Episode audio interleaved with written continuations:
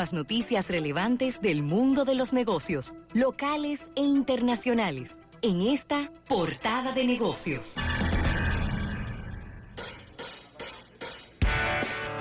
Bien, y vamos a agradecer esta portada de negocios a nuestros amigos de, de Banco Activo. Dinos qué necesitas, estamos para escucharte, Banco Activo.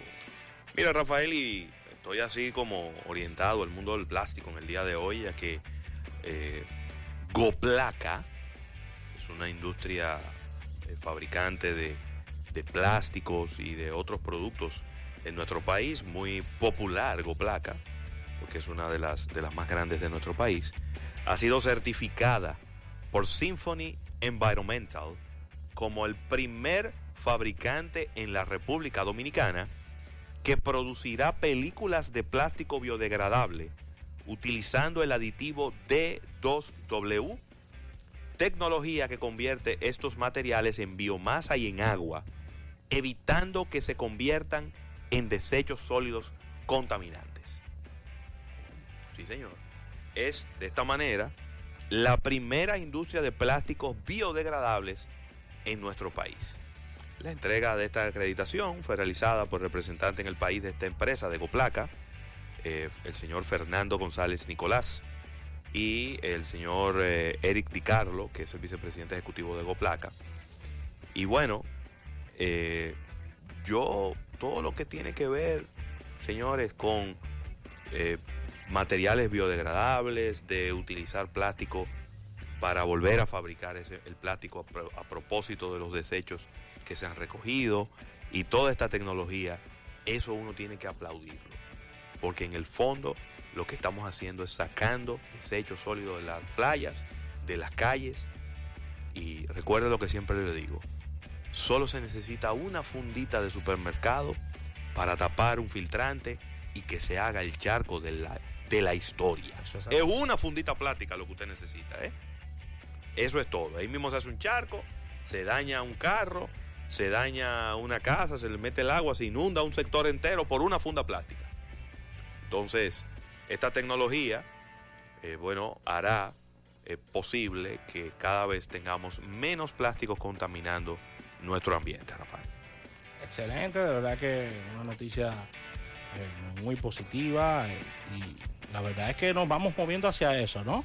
A que las empresas, a que, a que los segmentos de negocios den más cada vez y se visualicen como más responsables porque es algo que están exigiendo los consumidores a la hora de hablar de lealtad y a la hora de hablar de, pudiéramos decir, de un seguimiento a qué está haciendo la empresa fuera de lanzar eh, productos. Mira, Ravelo, y, y, hay que destacar dentro de esta portada de negocios las dificultades que han tenido productores en la República Dominicana debido a la prolongada sequía que se ha, se ha perpetuado en los últimos meses y los productores de arroz y banano de diferentes provincias pudieron solamente plantar el 50% en sus predios a causa de la prolongada eh, sequía de lluvias, mientras que las juntas eh, de regantes toman medidas para distribuir el agua de manera equitativa a través de los canales de riego. Eh, vemos importantes declaraciones de arroceros de, distintos eh, lugares donde están hablando de pocos niveles de agua en los sistemas de riego, de una importante sequía, de cambiar los turnos o dos turnos para suministrar el líquido, uno de tres días y otro de cuatro días, y que las asociación de cosecheros, tanto de arroz como de banano, eh, han avisado a las autoridades de esta importante sequía que puede traer muchas situaciones de importaciones importantes de arroz a la República Dominicana o de alza de, precios de, de, arroz y plátano en territorio nacional. Así que muy lamentable esto, no, la verdad es que con este tema de la sequía ya nosotros no, nos ha dado como un dolor de cabeza con esto porque Pensábamos anteriormente que quizás se podía evitar con bombear las, las nubes, pero si no hay nubes para bombear tampoco no, no, no hay, no hay cómo, cómo hacer este sistema. Y esto de la sequía es algo que ya los gobiernos y las autoridades tienen que comenzar a prever porque son noticias que uno la va dando cada vez más en los diferentes años.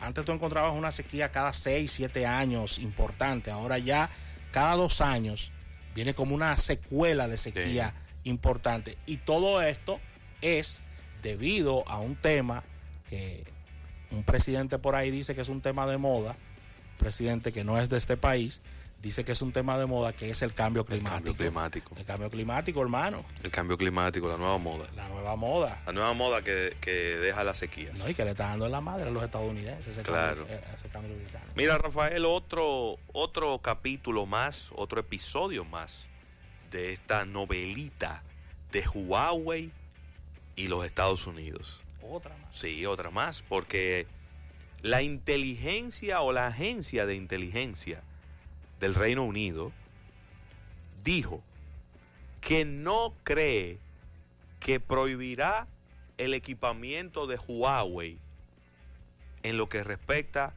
al desarrollo de la tecnología 5G. Yo estuve leyendo sobre eso, tema bastante profundo, donde los británicos, lo que pasa es que eso no salió a la luz, los británicos estuvieron pidiendo las pruebas que tienen los Estados Unidos en contra de, de Huawei y así como se la mandó Ravelo, se la, se la mandaron ellos también. Así como Ravelo le mandó la prueba a los británicos, se la mandó ellos también. O sea, ellos se quedaron esperando la prueba porque tú me estás diciendo, me estás presionando para que yo no asuma una tecnología bajo la base de que tú dices que hay un tema de espionaje. Entonces los británicos dijeron, ok, yo me voy a hacer, yo me voy a sentar a oírte, yo voy a hacer una pausa en este tema. Claro. Fréname los proyectos, espérate. Mándenme la prueba. Aló, señorita. Sí, eh, la semana pasada pedimos la prueba que estamos esperando de que ah, entonces la otra semana, eh, señorita, póngame a su jefe, por favor. Mire, fulano, estamos esperando la prueba que ustedes dicen para mandar aparato no, no esto. nada. No, que te la vamos a mandar por fax. ¿Por dónde? No, ¿Por dónde? No, por fax. No, no, no. Mándamela por otro lado, que yo la pueda revisar. Te la mandé por mensajería. ¿Eh? Yo te la mandé y el mensajero se le dañó el motor la prueba no llegaron, señor. Entonces los británicos dijeron, pero si no hay prueba, entonces ¿de qué no vamos a agarrar? Oye esto, Rafael. Se trata del National Cyber Security Center del Reino Unido. Ya, ¿cuándo tendremos una cosa de esa aquí? The National Cyber Security Center concluyó que es posible mantener bajo el riesgo de usar el kit de Huawei para la tecnología 5G en el país. Eh, obviamente esto, esto no ha sido confirmado, eh, sin embargo, lo que ellos están diciendo, señores, es no, no necesariamente nosotros vamos a prohibir que Huawei nos venda tecnología para nuestro desarrollo de 5G. Y eso es, diría yo, un paso atrás importantísimo en lo que es la campaña que ha, comenzado los Estados Unidos para que nadie utilice a Huawei como su suplidor. No de teléfonos celulares, ¿eh? No de teléfonos celulares, porque hay gente que quizás se confunde con esto. Es de el kit que usted tiene que instalarle a su central telefónica, a todas las redes, en las antenas, para convertirlo de 4G LTE a 5G. De hecho, estuve escuchando unas declaraciones del presidente de Huawei en una rueda de prensa en el día de ayer o antes de ayer, por la diferencia de hora siempre me pierdo, donde él dijo que nunca, nunca haría nada para dañar a otro país o a otra o a otro individuo. Y que prefería mejor cerrar esa empresa. Sí si el gobierno de China le pedía que espiara a otro país. Y que el gobierno chino no es su, y que el gobierno chino no es su socio. Él ha sido bastante claro. Sí, pero que eso, ¿Eh? porque eso es un, es un cuento de camino. Ah, porque él era miembro del Partido Comunista. ¿Y cuál es que no es miembro del Partido Comunista en China? No, porque que tiene que ser obligatorio. Ah, pero, pero tú, tú, tú, me estás dando la explicación. Eso es como, como el cuento de que no, que fulano era trujillita. ¿Y cuál era el que no era trujillista? Todos eran No, los que no fueran trujillitas, muchos de ellos no sobrevivieron la era de Trujillo. Y otros él lo mandó fuera. Exacto, porque te- estaban fuera. conectados y lo mandaban Sí, al lo exilio. fuera, lo mandaba para el exilio. Lo mandaban al exilio. O eran antitrujillitas de la secreta. Es- es- exacto. Antitrujillitas de la secreta. Nada más lo sabían ellos. Sí.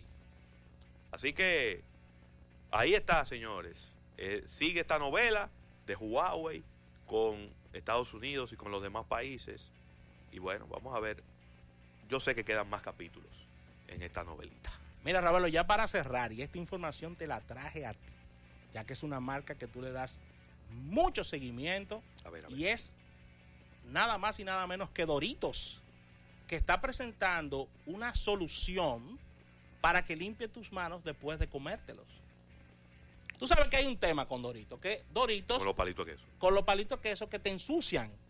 Te ensucian la mano, te, te queda esa, esa mano, ese, ese, ese, ese queso. Déjame solo 30 segundos ahí. Sí. Porque hay mucha gente que dice, mira, mira el colorante, cómo se te queda en los dedos. Mira esa cosa, que eso es químico. Simplemente es un queso en polvo. Exactamente. Que es la única manera de usted poder condimentar una tortilla de maíz o condimentar un palito de, de queso. Un palito de maíz que usted le pone queso por encima.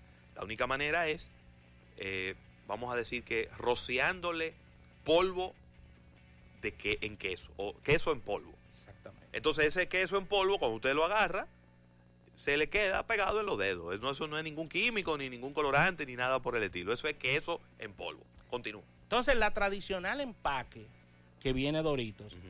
va a ser la misma toalla donde vas a secar la mano. Donde vas a secar la mano, que se te ensucia al momento de que el consumidor utiliza o se come estos preciados Doritos, que es un producto de consumo a nivel mundial. Esto viene dado por eh, una, una agencia israelí llamada Geffen Team, la cual ha desarrollado una bolsa elaborada con tela de toalla, donde viene el producto dentro, y ya que el consumidor se ha terminado de comer los doritos, la misma bolsa sirve para tú limpiarte. Y se ha llegado a un acuerdo con retailers para lanzar una edición limitada de prueba. Inclusive voy a estar bien, enviando el comercial a nuestras redes para que, para que lo suban de, esta, de este experimento que me ha encantado, de esta solución Pero de, de Doritos, donde tú terminas y agarras el mismo en- envase y te, te, te sacudes la mano y ahí mismo todo, todo este queso se queda ahí mismo. Así que me gusta esta solución. Esto es una prueba que se está haciendo de edición limitada, pero puede ser una solución importante desde el punto de vista de empaque para aquellos consumidores que tienen temas a la hora de... Porque hay un tema, hay una situación de experiencia. El dorito te gusta mucho, estás en la casa, ¿verdad?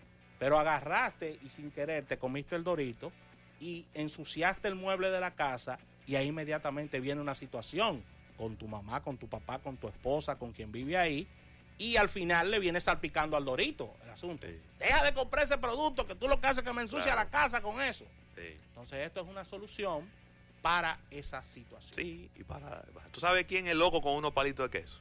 Bien. Tu amigo y hermano José Sierra, José Sierra. el Uncle Joe. Ay, esa leyenda Sí, sí, sí. panameña. Enviarle un saludo a nuestro gran amigo José Sierra, que está en sintonía. Está en el país. ¿Está en el país? Está aquí en el país. Oh. José Sierra, ¿Eh? pero vamos a juntarnos. ¿Y qué, que qué yo te hice? ¿eh? Anda. Oye, ¿quién es? Nosotros nos fuimos los que cerramos. Oye, oye, oye, no, no, Son no, por ese Tú- partido. Son para eso, tú para Eh, eso. ah, ok. Eh, anda con, ¿Con quién? con el gran amigo Asirio Santana.